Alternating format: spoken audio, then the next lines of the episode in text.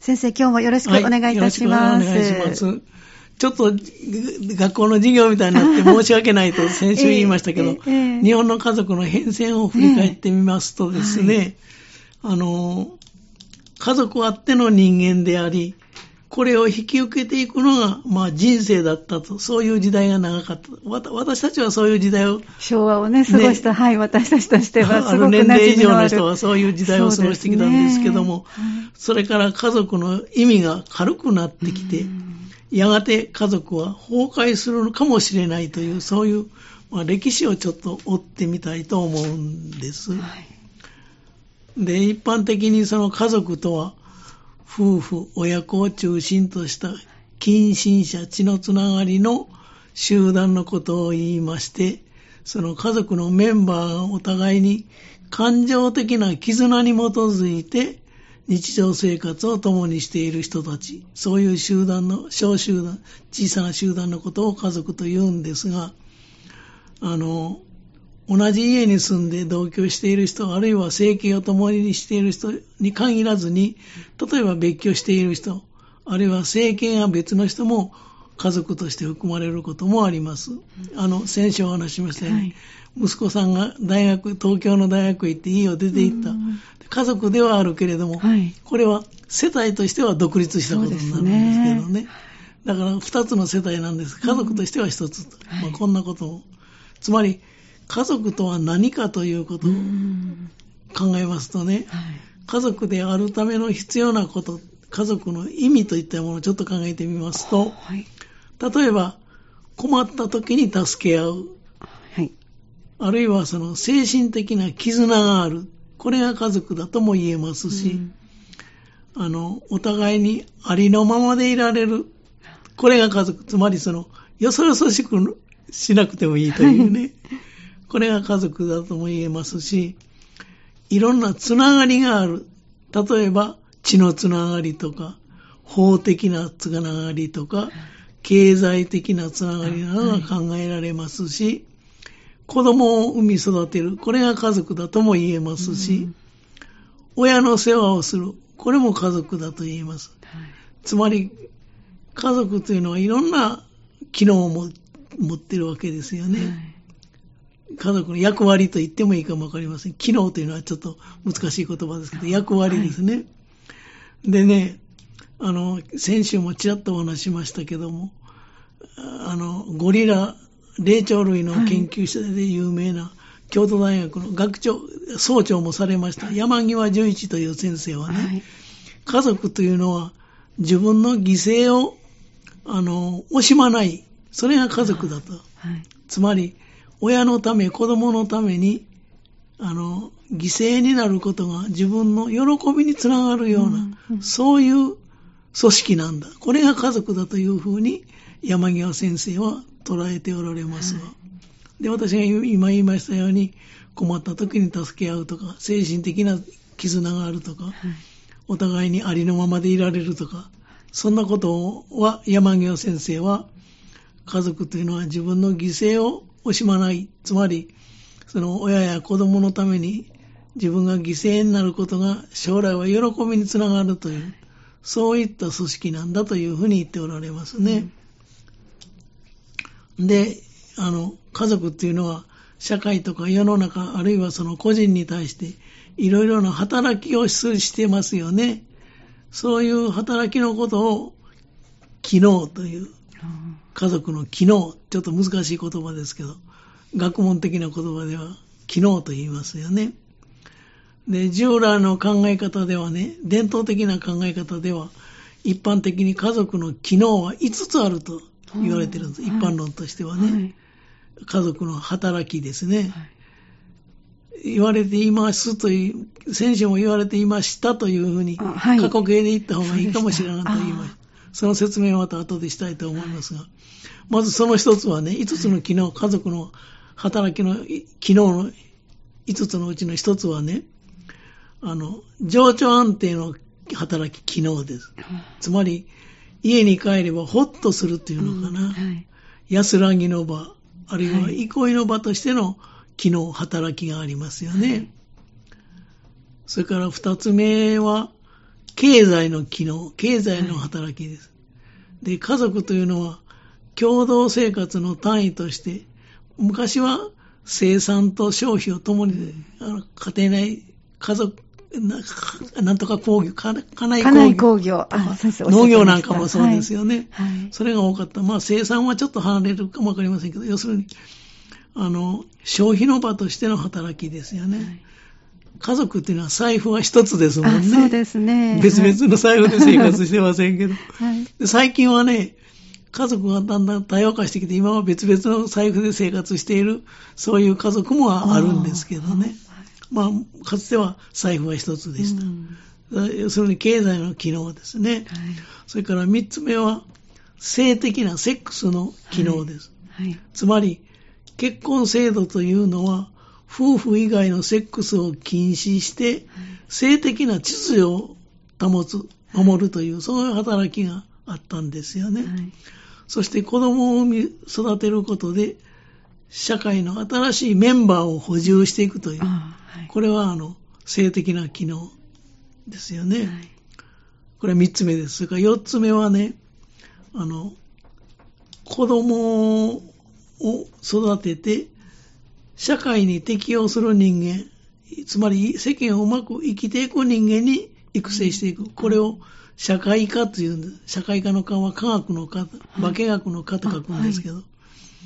こういう社会科の機能があったんですね。で、これが4つ目の機能です。子供をあの社会に適応する人間、世間をうまく生きていく人間に育成するという働き。うんそれから5つ目、5つ目最後の機能としては、福祉の機能です。はい、で、家族内の病人とか高齢者を養ったり、援助したりする、はい、そういう働き、まあ、福祉の機能があったんですよね。はい、これが、あの、伝統的な考えでは家族というのは今お話ししましたように、情緒安定の機能とか、経済的な機能とか、性的な機能、それから子供の社会科の機能、そして最後は福祉の機能、この5つがあったんです。で、アメリカの経済学者のフリードマンという人も、これと同じような5つの機能、家族の5つの機能を挙げていらっしゃいますわ。まあ、これが家族の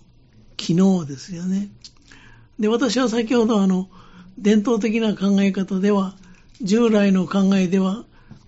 その家族の働き、機能として5つありましたと言った方が、はいはい、あの、過去形で表現した方が適切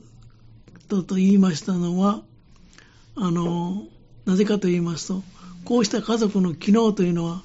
現代の家族のそのままの当てはまらないことがいっぱいあるんです。この5つの機能がね。はい、例えばですね、性的な機能について見てみますと、あの、性的な機能というのはどんな機能かと言いますと、あの、結婚制度というのは、夫婦以外の性を禁止しまして、性的な秩序を守るということが一つ。うんはい、それからもう一つは、子供を産むことで、社会の新しいメンバーを補充する。この、これは性的な機能なんですけども、はい、あの、まあ、これいいことかどうかわかりませんけども、夫婦以外のセックスに対するその統制力が 緩んできたというのかな、うん、あるいは倫理観の変化なのか分かりませんが、その両方かも分かりませんが、うん、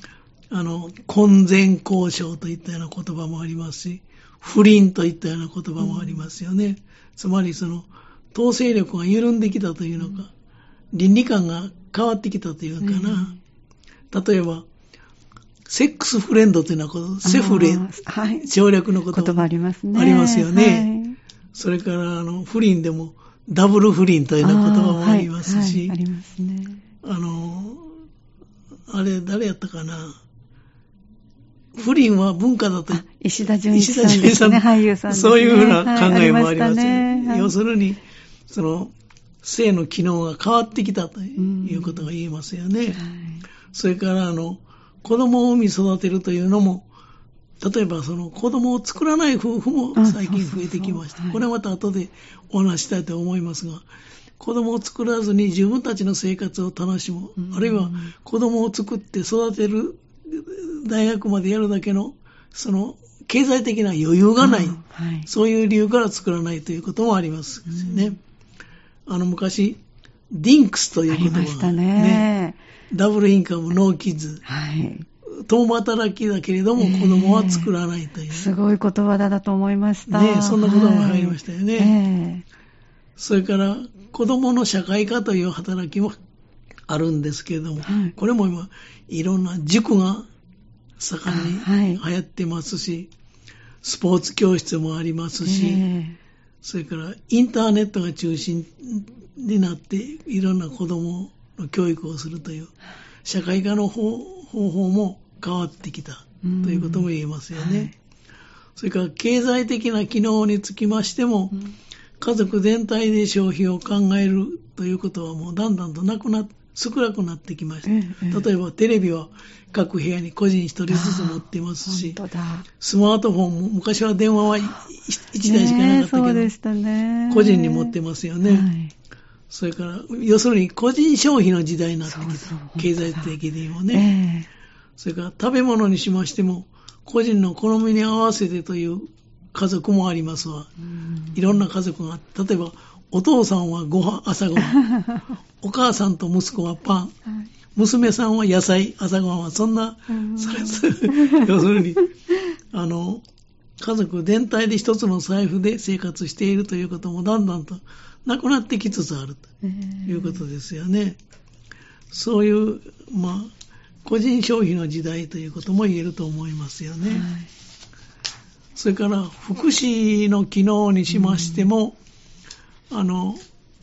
例えば0歳児から子供を預かってくれる保育園、あるいは託児施設もありますよね。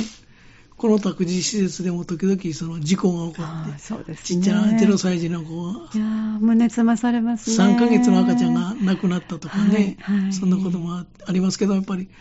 いや、それに福祉の機能も、はい、あの、変わってきましたですよね。子供に対する機能。それから、高齢者の介護なんかでも、老人ホーム、はい、特養、ね、省略する言葉特別養護老人ホーム、はい、それから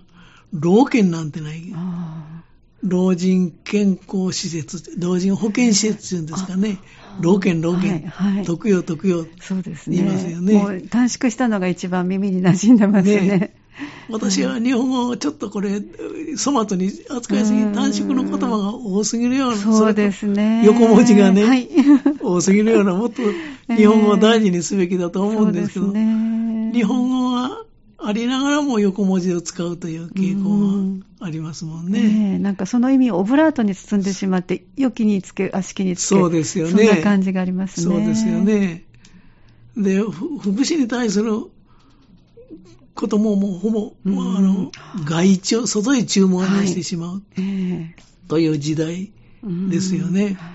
で、これは何かというと、家族は、その、機能不全に陥っているという、あるいは、家族は軽くなったというのはそういう意味だろうと思うんです。